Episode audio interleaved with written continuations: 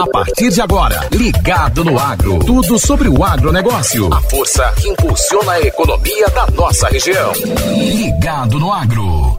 Fala meu povo, que alegria encontrar essa gente guerreira desse vale abençoado, meu amigo, vamos pra luta, que sem batalha não tem vitória. Eu sou Mário Souza, tô chegando com mais uma edição quentinha quentinha do seu Ligado no Agro e a Agência de Defesa e Fiscalização Agropecuária do Estado de Pernambuco, a ADAGRO, está convocando os pecuaristas pernambucanos para a segunda etapa da campanha de vacinação contra a febre aftosa. O prazo termina no dia 30 de novembro, com a meta de imunizar 662.750 bovinos e bubalinos de 0 a 24 meses. A declaração é obrigatória, viu? E deve ser efetuada até 15 de dezembro nos escritórios da Adagro ou pela internet no Sistema de Integração Agropecuária, o CIAPAC 3, disponível no site www.adagro.pe.gov.br.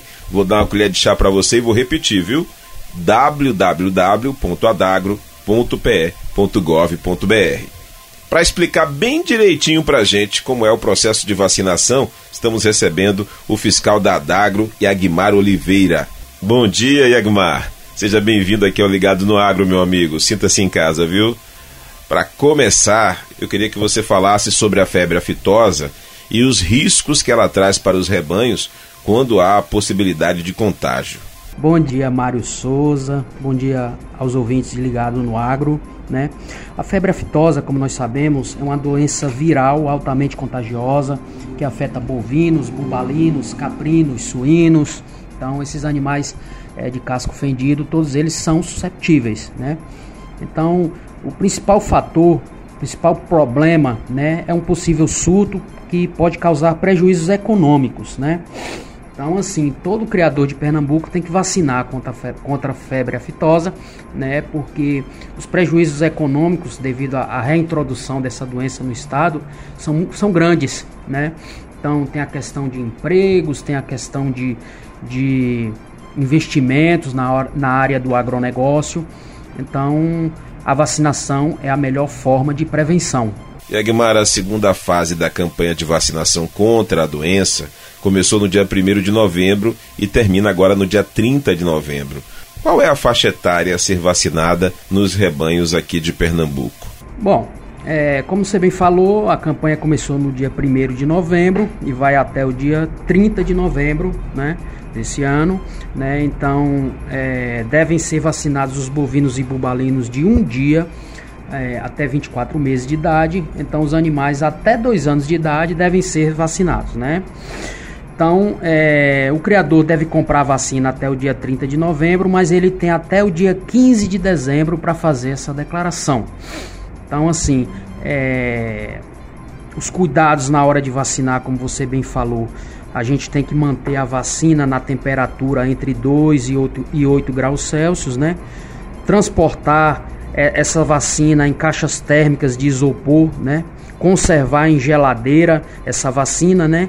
E a dose a ser aplicada é uma dose de 2 ml, né? Que ela deve ser aplicada por via subcutânea. É a dose que a gente chama, a aplicação que a gente chama é embaixo da pele, né? Agora tem uma coisa que eu acho que é importante você reforçar para a gente. A declaração de vacinação ela é obrigatória e a Dagro também está orientando que os produtores cumpram essa etapa da campanha através dos canais de atendimento online. É isso mesmo, amigo? É, é isso. É, a declaração deverá preferencialmente ser feita de forma online, né? Então, o criador, para isso, vai é, ter acesso ao, ao aplicativo CIAPEC 3, né? Então, o criador deve acessar o site da Adagro, www.adagro.pe.gov.br e lá vai ter um tutorial com todas as informações referentes a esse aplicativo, certo? Então, é, o criador deve baixar esse aplicativo e fazer preferencialmente de forma online. Agora, se por acaso o criador teve alguma dificuldade, se por acaso por algum motivo o criador realmente não conseguiu fazer sua declaração de maneira online, aí é óbvio que o criador vai ter que se dirigir aos escritórios da Adagro.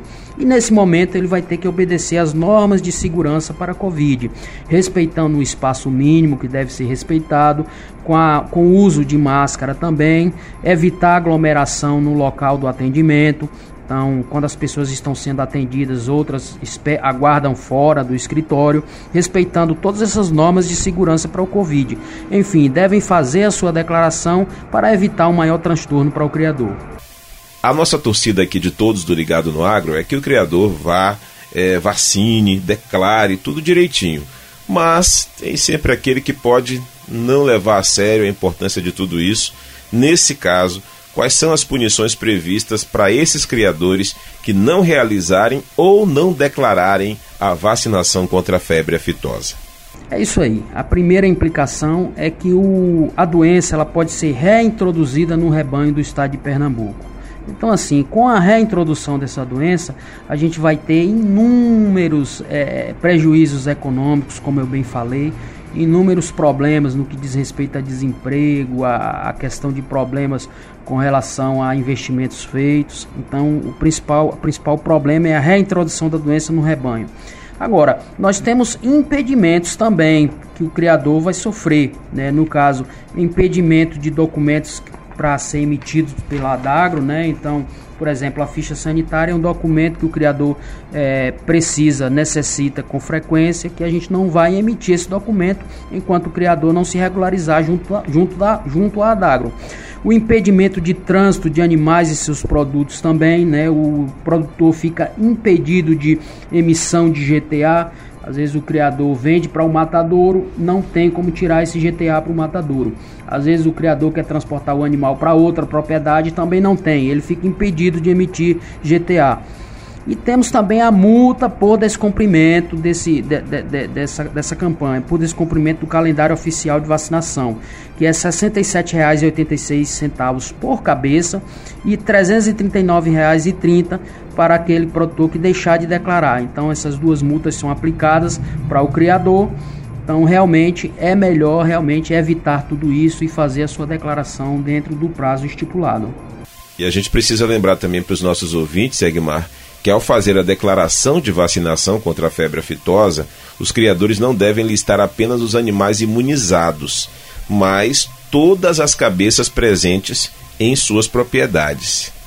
Com certeza, é, todo criador que possuir, que for detentor de bovinos, ele deve fazer a sua declaração independente da idade, sendo que os animais até dois anos serão vacinados e os animais acima de dois anos, estes aí simplesmente serão declarados. Fazer aquilo que a gente chama de controle de comparecimento.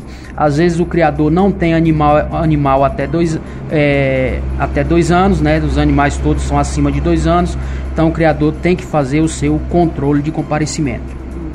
E Agmar, para a gente finalizar, quais são os cuidados que os criadores devem ter no manejo dessas vacinas, desde a aquisição até a aplicação no campo? Então, no momento que o criador chega na, na, na, na, na revenda agropecuária, a vacina tem que estar acondicionada na geladeira, a geladeira comercial, né?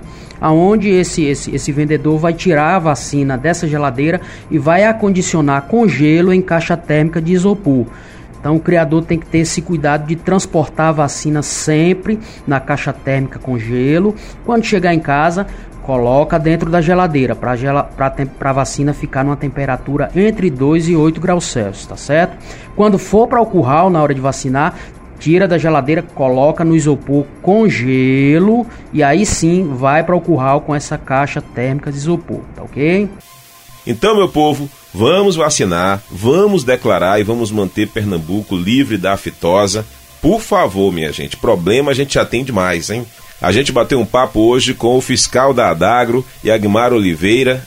Yagmar, muito obrigado pela sua participação aqui no programa. Se tiver mais alguma coisa a acrescentar, meu amigo, fique à vontade, viu? Você está em casa. É, eu gostaria de acrescentar que a, a defesa sanitária animal ela não está aqui para punir. Nós estamos aqui simplesmente para que o criador possa cumprir as suas obrigações junto à nossa agência de defesa.